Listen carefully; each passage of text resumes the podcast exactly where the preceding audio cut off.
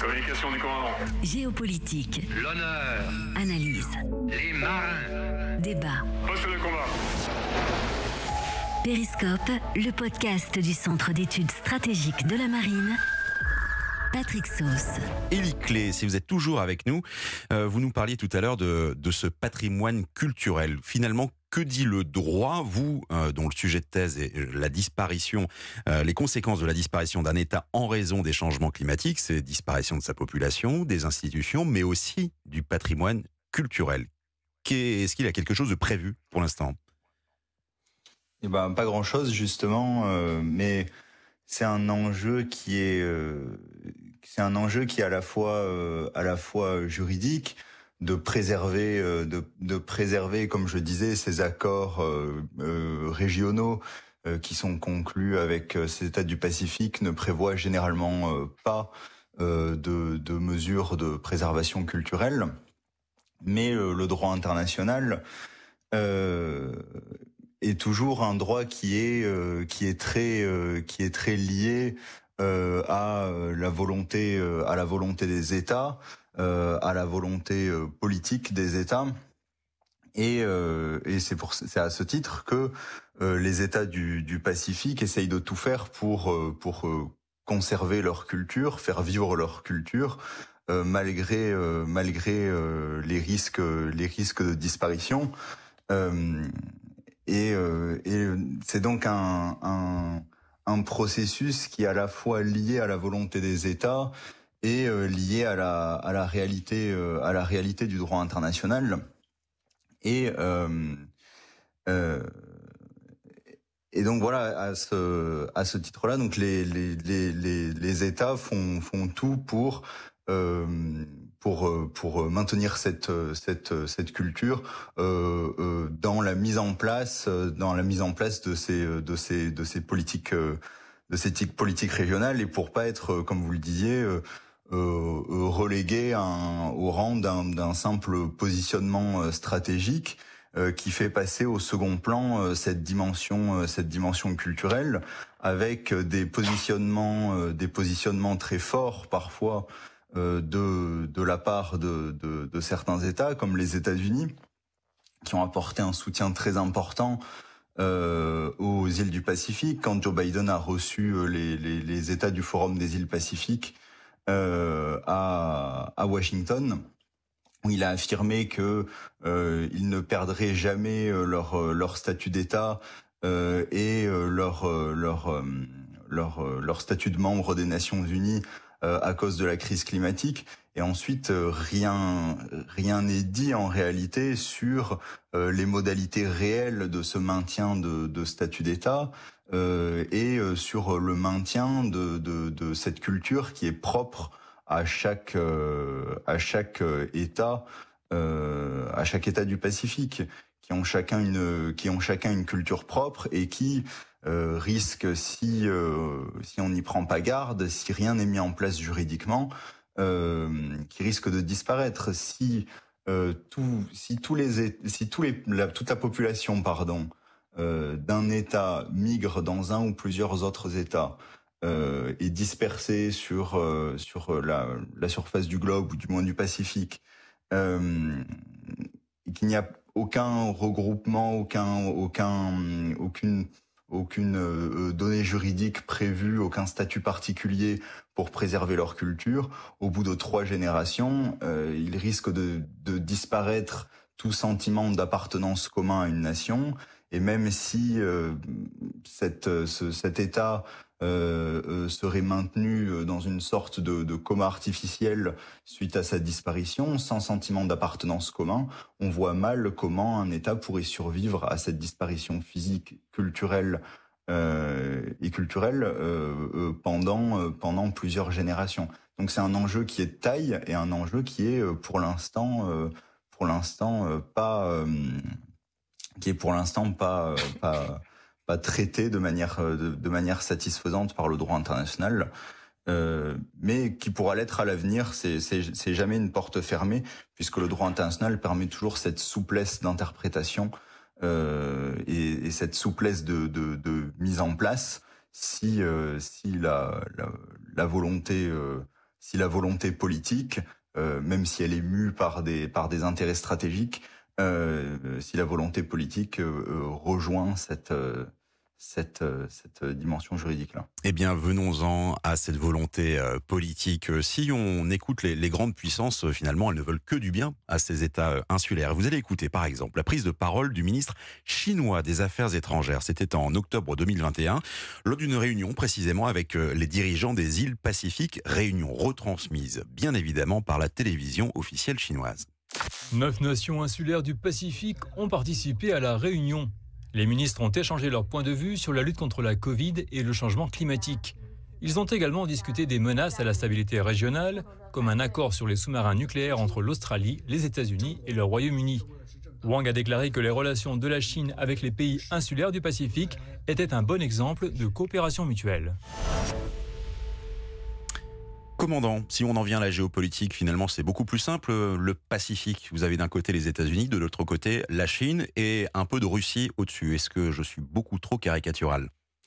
Non, je pense que c'est globalement euh, ce qui se passe sur le terrain. Donc, euh, ça a été évoqué, euh, Wang Yi, effectivement, bien avant 2021 d'ailleurs, hein, dès 2019, en fait, a fait une tournée dans le Pacifique insulaire pour tenter de mettre en place un certain nombre d'accords multilatéraux inhérents à des aspects de défense et de sécurité notamment.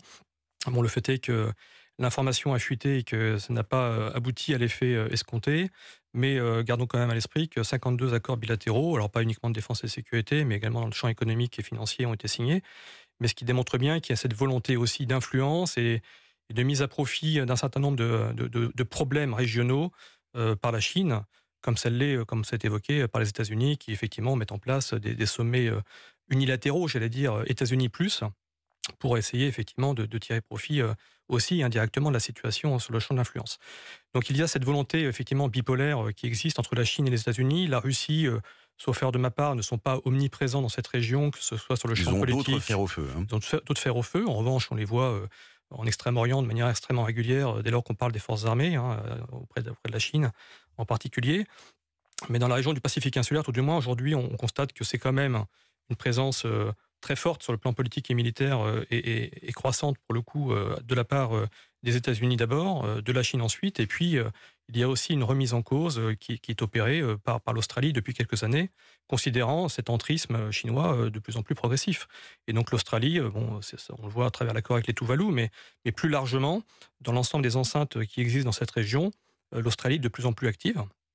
il y a eu un rapport du Louis Institute qui est paru récemment et qui démontre bien que la Chine, sur le plan euh, des, euh, des versements financiers, euh, des soutiens financiers au développement est de, de moins en moins présente, là où l'Australie, elle l'est de plus en plus.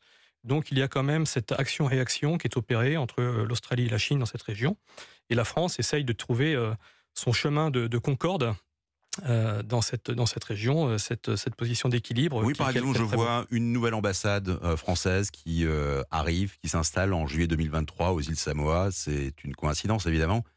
Non, je pense que ça va effectivement dans le sens de l'histoire, où la France essaye aussi euh, euh, de, trouver, de, trouver, euh, de trouver sa place, encore une fois, dans un panorama où de grandes puissances arrivent avec des fonds financiers, avec des moyens qui ne sont pas les moyens français. Donc la France doit, doit naviguer, j'allais dire, en eau trouble dans cette région et faire en sorte de faire prévaloir ses intérêts. on est partie prenante de cette région du Pacifique insulaire. On a une, une, capacité, comme je le disais, de montrer par, par la voie symbolique ce qu'on est capable de faire euh, sur nos propres territoires et euh, que ça puisse effectivement euh, embrasser une certaine forme de, cohésion régionale hein, si on, devait effectivement, depuis la métropole, tirer parti de cette situation qui est la nôtre avec nos territoires ultramarins. Ce n'est pas forcément encore le cas, mais, mais je pense que la stratégie qui est en cours d'élaboration devrait permettre voilà, d'aller de, l'avant sur cette, sur cette thématique. On fait quand même, Géraldine Giraudot, peser un poids diplomatique, juridique immense à ces États. J'ai devant moi une carte avec 16 territoires qui vont de la Polynésie à la Nouvelle-Calédonie. Je vois par exemple euh, que euh, les Kiribati ont accueilli une nouvelle ambassade américaine. Euh, Nauru, on leur, on leur, a demandé de reconnaître Taïwan. Les îles Salomon ont désormais un accord de sécurité récent avec la Chine qui date de 2022. On leur demande plus de parler de pêche, de réserve halieutique, d'accueil de, de ports et encore moins, j'ai envie de dire, de changement climatique. C'est soit la Chine soit euh, les États-Unis. Il faut choisir son camp. Bah, je ne sais pas s'il faut choisir. Enfin, En tout cas, je suis pas sûre qu'ils l'entendent comme ça. On les somme de On le les faire. somme de le faire.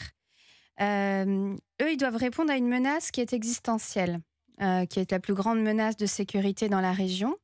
Et ils ne sont pas dupes de, euh, bien évidemment, de euh, cette surenchère euh, dans la présence et des tensions qui existent. Donc la position, c'est évidemment difficile de- d'en faire une, un- une homogénéité, mais la position qui, ressort, la, posture qu'adoptent ces États, bah, c'est de rappeler que ce sont des États souverains et, et que de ce fait, ils sont libres euh, de euh, choisir leurs acteurs, enfin les acteurs avec lesquels ils, négocient euh, des accords et qu'ils n'ont pas forcément à choisir un camp, mais que, comme n'importe quelle nation souveraine, ils peuvent signer des traités de coopération avec un État et avec un autre. Et au-delà, je crois qu'un certain nombre d'entre eux commencent à essayer de tirer profit, mais dans le bon sens du terme, de cette, euh, de, cette rivalité au bénéfice des besoins qui sont les leurs. C'est-à-dire que cette surenchère diplomatique, c'est aussi le moyen d'obtenir le plus d'aide possible pour s'adapter et pour faire face euh, au changement climatique. À, ce titre, le, le Forum des îles du Pacifique, est-ce que c'est la bonne institution pour ça ou il y en a d'autres? Il y a euh, la coopération qui se fait au niveau bilatéral, hein, qui est très importante, mais en termes de coopération, le Forum des îles du Pacifique, euh, c'est le cadre euh, politique principal. C'est une organisation internationale euh, qui euh, est, a une structuration, euh, assez- enfin qui n'est pas très structurée dans le sens où C'est pas l'Union européenne ou l'Union africaine voilà, c'est les, les- les organes. Il y a déjà, enfin, sont, sont peu nombreux. Il y a un secrétariat permanent, mais dont c'est un cadre politique dont l'act- l'activité tend à, à s'intensifier de, de toute évidence et qui est utilisé pour faire porter leur voix.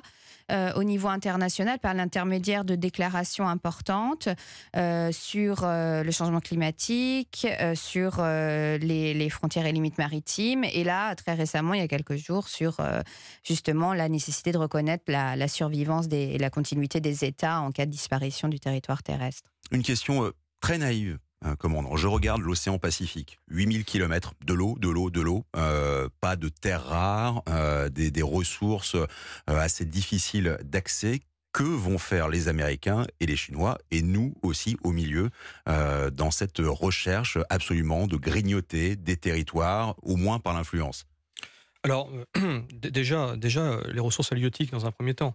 Gardons à l'esprit que la mer de Chine méridionale, l'Extrême-Orient sont de plus en plus pauvres en matière de ressources halieutiques, hein, puisqu'il y a eu une surpêche extrêmement considérable, qu'il y a une pêche illégale qui est, qui est structurelle dans cette région, qu'il n'y a pas d'organisation régionale des pêches. Donc, de fait, euh, les pêcheurs chinois, euh, taïwanais, euh, vietnamiens vont au-delà en fait de ce qu'ils appellent la première chaîne d'îles pour les Chinois, c'est-à-dire au-delà en gros de la Papouasie-Nouvelle-Guinée et euh, tendent à aller effectivement de plus en plus dans le Pacifique euh, central ou euh, Pacifique insulaire. Et il y a, euh, pour regarder la carte, hein, euh, simplement de la Polynésie française, des amas par centaines de navires de pêche qui gravitent autour de la zone économique exclusive française. On le voit très bien sur les photos satellitaires. Et donc le fait est que c'est effectivement euh, d'abord euh, une vocation euh, qui est purement, j'allais dire, alimentaire et économique, c'est-à-dire d'aller chercher là, où elle se trouve, la ressource poissonneuse halieutique qui est, très présente encore, aujourd'hui dans le Pacifique insulaire. Donc ça, c'est la première des préoccupations. Le, fait est qu'il y a aussi, vous parliez de terres rares, des, ce qu'on appelle des polynucléides, qui possiblement, notamment dans le Pacifique central, mais possiblement aussi dans le Pacifique insulaire, euh, seraient présents euh, et pourraient être à long terme, ou à moyen terme tout du moins, euh, un, un intérêt, d'un intérêt stratégique majeur, notamment pour des pays tels que la Chine ou les États-Unis. Veux dire, on a creusé partout euh, ailleurs, donc maintenant je, on pense, cherche. euh, je pense que les terres rares bon, s'épuisent, hein, parce que les terres rares viennent essentiellement de la Chine, comme on le sait tous. Le fait est que ces terres rares euh, vont s'épuiser, elles s'épuisent déjà, pour certaines tout du moins. Et donc il y a une exploration euh, qui est déjà euh, très largement entamée par certaines grandes puissances, et notamment la Chine, euh, dans la région du Pacifique, pour effectivement aller trouver la ressource qui est celle des terres rares et des polynucléides, là où elle se trouve. Et le fait est que le Pacifique insulaire en la matière est effectivement un espace qui, possiblement sur le plan stratégique et l'accès aux ressources, est extrêmement important pour le long terme. Donc il y a ces aspects ressources héliotiques, donc alimentaires et économiques, hein, qui sont essentiels ben, pour la survie même, j'allais dire, des populations. Et donc ils vont là où la ressource se trouve. Hein, euh, elle se trouve euh, ailleurs aussi, hein, mais elle se trouve notamment dans le Pacifique insulaire. Et puis il y a ces aspects un peu plus stratégiques liés à, ce qu'on appelle la sécurité minière, euh, qui, est, essentielle dans cette région dans le moyen ou long terme. Donc il y a cette volonté aussi d'aller plus loin. Et puis enfin, j'allais dire qu'il y a un aspect politique pour la Chine en particulier, euh, vis-à-vis de la reconnaissance de Taïwan. Euh, il y a cette volonté aussi de faire en sorte que l'ensemble des pays, euh, des 14 États du Pacifique insulaire, puissent les uns les autres progressivement ne plus reconnaître Taïwan en tant que tel et puis faire en sorte de marginaliser Taïwan sur la scène internationale. Alors, on parlait de géopolitique, mais il n'y a pas qu'une menace étatique. On voit aussi qu'il y a de la piraterie euh, qui, euh, qui est en train d'augmenter. On est peut-être dans les confins de l'Indo-Pacifique au niveau des, détroits, mais tout ça existe et c'est un vrai danger, euh, y compris pour ces États insulaires qui ne bénéficient pas d'une marine très forte. Alors, ouais, excellente remarque. En fait, il faut rappeler que les forces armées dans cette région de l'État du Pacifique insulaire sont extrêmement rares, puisqu'en fait, trois États ont des forces armées à proprement parler la Papouasie-Nouvelle-Guinée, les Tonga et les Fidji. Les autres, de, quel type d'ailleurs En quel type d'unité? Ce sont des, patrouilleurs et des vedettes en fait euh, essentiellement de littoral euh, pour les eaux territoriales. Hein. Ils ne sont pas forcément capables d'aller dans les eaux euh, turières, donc c'est extrêmement réduit. Donc ils comptent quand même de manière dimensionnante sur la France, sur l'Australie, sur la Nouvelle-Zélande, sur les Coast Guard américains, pour pouvoir effectivement surveiller leurs zones économiques exclusives respectives. Mais le fait est que seuls trois donc, pays ont des forces armées. les Vanuatu ont des forces paramilitaires qu'on appelle les Vanuatu Mobile Force, et puis les autres n'ont que des forces de police. Donc en fait, ne sont pas capables, à proprement parler, de surveiller leurs eaux territoriales et leurs zones économiques exclusives. Donc compte euh, essentiellement sur le soutien d'autrui.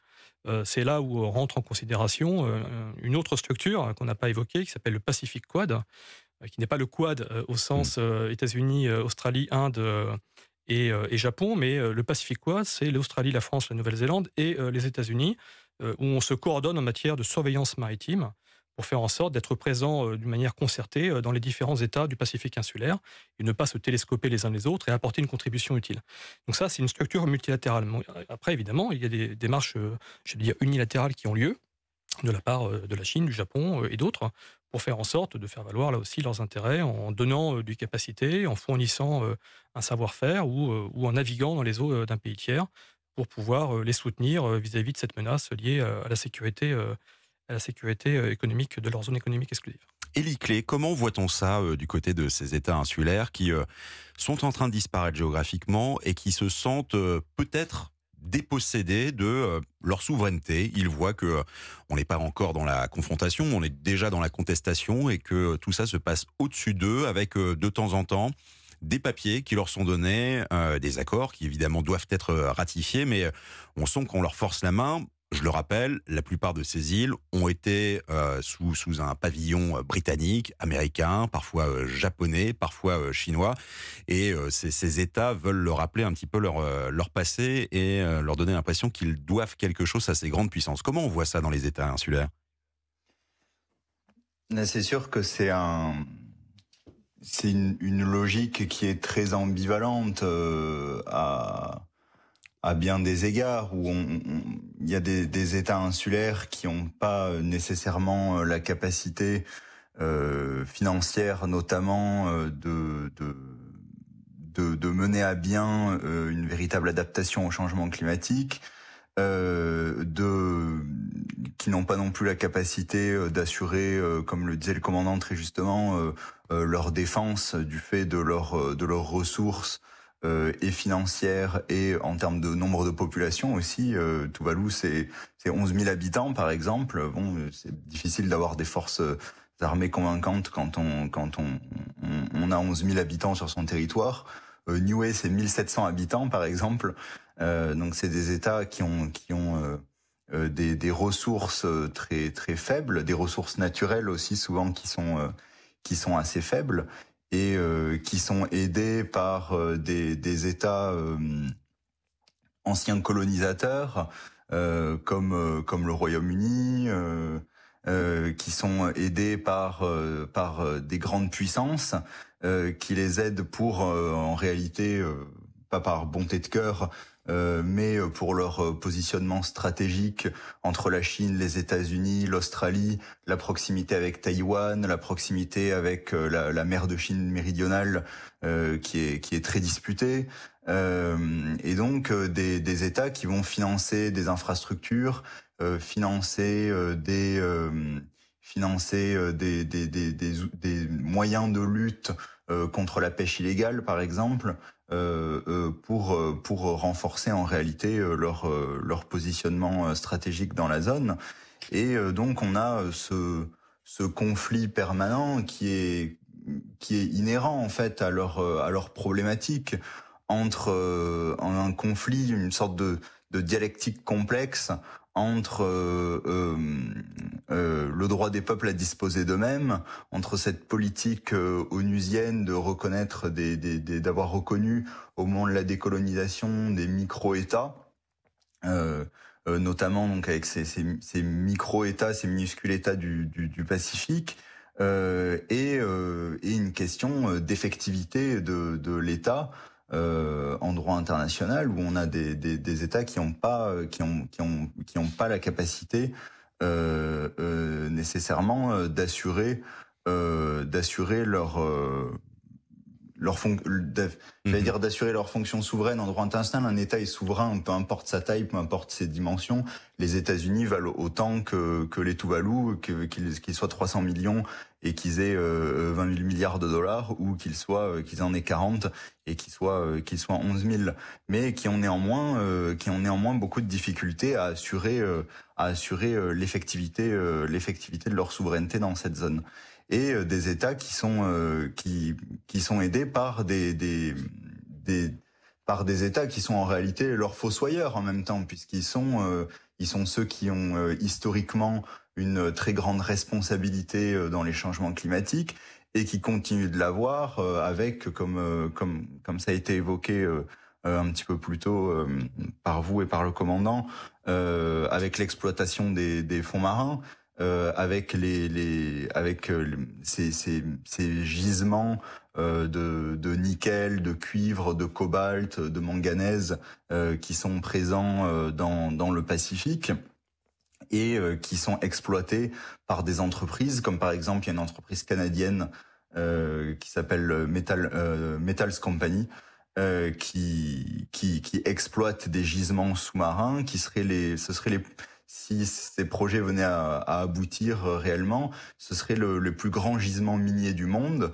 et qui vont détruire des zones absolument immenses de, de, de, de, territoires sous-marins euh, euh, à cause de ces gisements, détruire une biodiversité absolument immense, tout en d'une autre main les aidant, les aidant à s'adapter au changement climatique. Donc c'est toujours c'est toujours mmh quelque chose de très ambivalent, de très complexe et, euh, euh, dont la, perception est toujours difficile, euh, difficile dans, dans ces États qui à la fois nécessitent ces aides et en même temps, et en même temps les reçoivent de la main de, de ceux qui, qui, qui, sont responsables des changements climatiques et qui ont, pour, pour certains, sont leurs anciens colonisateurs, ce qui, ce qui est toujours, ce qui est toujours une, un, un, un, sentiment, un sentiment difficile. Euh, Géraldine Giraudot, d'un mot pour euh, terminer cette, cette, cette partie.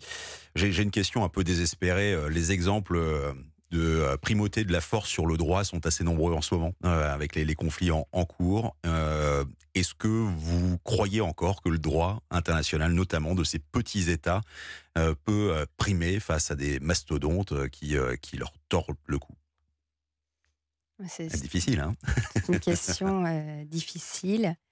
Vous êtes obligé d'y croire, c'est votre métier. Bien sûr, euh, on est obligé d'y croire et en même temps, on est obligé d'en avoir une, une vision euh, pragmatique. Ça n'est pas nouveau que le droit international soit lié à des considérations euh, politiques. en revanche, il est très préoccupant d'observer de, qu'il puisse être écarté comme il l'est en ce moment.